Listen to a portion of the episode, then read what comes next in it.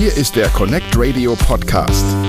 Radio, das verbindet. Gestaltet von blinden und sehenden Menschen. Hallo ihr Lieben zu einer neuen Folge des Connect Radio Podcastes. Mein Name ist Artin und heute geht es um das Thema medizinische Hypnose. Dr. Marco Ramadani ist Arzt und ist in diesem Bereich unterwegs. Aber wie fühlt sich so eine Hypnose eigentlich an und was soll sie bezwecken? Im Gespräch mit ihm erfahren wir, wie es ist, in eine Trance zu verfallen und für wen so eine Therapie geeignet ist. Gerade jetzt in der Corona-Zeit finde ich das ein sehr spannendes Thema.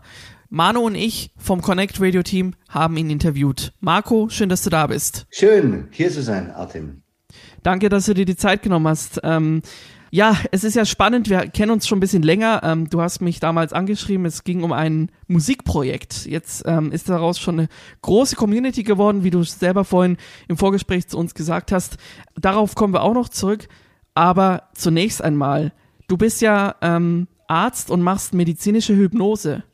Was versteht man denn eigentlich unter medizinischer Hypnose? Okay, das ist eine sehr gute Frage, Artem.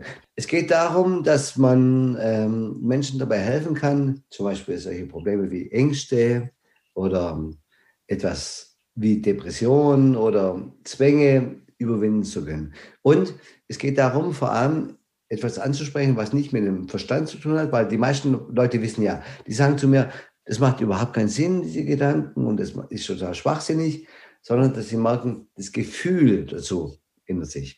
Und ähm, ich darf den Menschen jeden Tag dabei helfen, dass sie sagen, okay, das Gefühl, das ich habe, das passt mehr zu dem, was ich denke.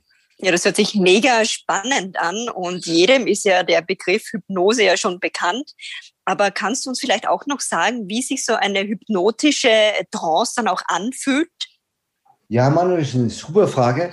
Das fragen mich viele Leute. Und äh, ich sage es den Leuten immer so, dieser Zustand, den man da erreichen äh, möchte, ist eigentlich sehr natürlicher Zustand.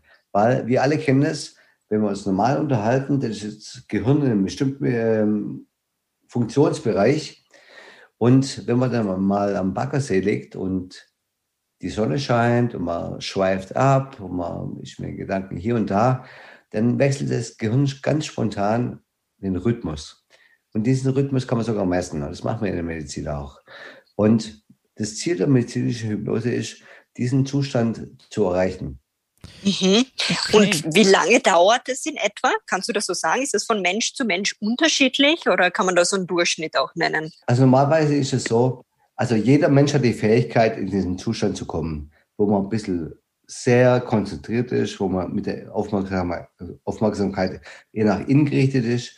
Und normalerweise dauert es so, würde ich sagen, aus meiner Erfahrung, fünf bis sieben Minuten. Und dann können viele Leute, die normalerweise sagen, ich kann nicht zurückkommen, ich komme nicht runter und sowas, doch einen Zustand zu erreichen, wo die Gedanken sehr konzentriert sind und wo man sag, sagen kann, okay, das ist ein Zustand, den wird man Trance nennen.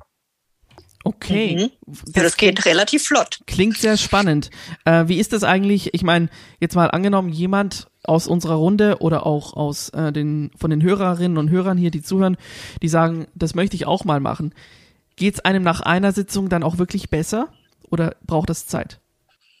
Also das ist eine sehr berechtigte Frage. Ich sage es den Leuten immer so, okay, das Ganze ist Mittel zum Zweck. Und der Zweck ist, dass es den Leuten besser geht. Und deswegen müssen wir uns alle messen lassen daran, wie es den Leuten im Alltag geht. Das heißt, wenn jemand zu mir kommt und sagt, du, ich habe Ängste, ich mag das da und da, sage ich immer, ähm, okay, wir machen was zusammen und prüf bitte, ob diese Situation dann besser wird. Weil ich erlebe leider zu häufig, dass in therapeutischen Kontexten sehr gute Arbeit geleistet wird, aber es für den Patienten nichts bringt. Und das macht keinen Sinn, sondern es ist wirklich so, das Ganze ist Mittel zum Zweck und dabei soll was rauskommen. Und in der Regel sind es wenige Wochen. Ich vereinbare mit den Menschen immer so ein Wiedertreffen in zwei oder drei Wochen nach der ersten Sitzung und frage dann ganz konkret ab, okay, hat sich was verändert? Und wenn ja, was? Dann ähm, heißt das, du arbeitest sehr, äh, ich sag mal, zielstrebig mit den Patienten daran, dass die ihre Probleme, sagen wir mal, besser in den Griff kriegen. Jetzt haben wir natürlich eine ganz schwierige Zeit. Corona ist allgegenwärtig. Ähm, und viele Menschen, egal ob in Deutschland oder woanders, ähm, haben auch die Hoffnung wahrscheinlich verloren an der beruflichen Existenz. Welche Tipps können denn gerade jetzt in solchen Zeiten helfen, positiv zu bleiben? Also auf jeden Fall muss ich dir recht geben, also muss ich euch beiden recht geben. Ja, die Leute leiden unter diesen Zeiten. Definitiv. Ich habe definitiv eine Zunehmung von Angststörungen und Depressionen in meiner Praxis. Die Leute sind total verzweifelt. Ich habe immer wieder Anrufe, jeden Abend bin ich damit beschäftigt. Und ja, es hat Auswirkungen auf unsere Gesellschaft. Zugleich könnte ich sagen, Leute, es ist nicht ganz neu, was wir erleben. Das haben wir schon seit Jahrhunderten erlebt. Und jede Pandemie lief irgendwann aus. Die Leute haben früher schon versucht, mit ähm, Isolierungsmaßnahmen den Infektionen beizubekommen. Und es hat gewirkt und wir haben es auch gemacht. Das heißt, irgendwann wird die ganze Geschichte vorbei sein. Und so wird es auch bei uns sein. Wichtig ist, dass wir alle mitarbeiten. Ja, ich meine, man kriegt das ja immer wieder auch mit, dass vor allem den Kinder und Jugendliche jetzt unter dieser Pandemie leiden, weil sie zunehmend Depressionen bekommen. Also, ich habe ja selber vier Kinder. Ja, das okay. sind alles Teenager. Und ich habe auch viele Kinder in meiner Praxis. Ganz ehrlich, mhm. ich habe das Gefühl, dass die Kinder viel besser damit zurechtkommen wie, wie die Erwachsenen. Viel besser. Ehrlich? Ich bin ja, ich bin erstaunt, wie gut die Kinder das verstehen und wie die Lehrer und Lehrerinnen das den Kindern auch beigebracht haben. Und dass die Kinder wirklich verstehen, was da dahinter steckt. Und ich habe mehr Sorge um die Erwachsenen als um die Kinder. Alles klar. Das, das, das ist auch mal eine interessante ja? Aussage, ja. ja. Das ist ja erstaunlich, gell? Schon. Ja. Aber, Aber das ist vielleicht auch deshalb dem geschuldet, dass Kinder einfach flexibler auch auf Situationen oder Ausnahmesituationen ja, reagieren. Das, das recht, ja. Also Kinder sind total flexibel und mhm. wir Erwachsene, wir erinnern uns ja gar nicht dran, wie wir Kinder waren, aber was Kinder alles verstehen, das ist der Hammer. Mhm. Ja, ja, schön. Artin hat es ja am Anfang schon angekündigt. Du bist ja neben deinem medizinischen Beruf, bist du ja auch noch Musiker und hast auch bereits einige Songs veröffentlicht. Und wie kam es dazu, Marco? Möchtest du noch mal eine kurze Geschichte dazu erzählen? Ja, du, äh, ich weiß nicht, wie es bei dir war. Ich, also in meiner Jugend, ich bin im kleinen Dorf groß geworden.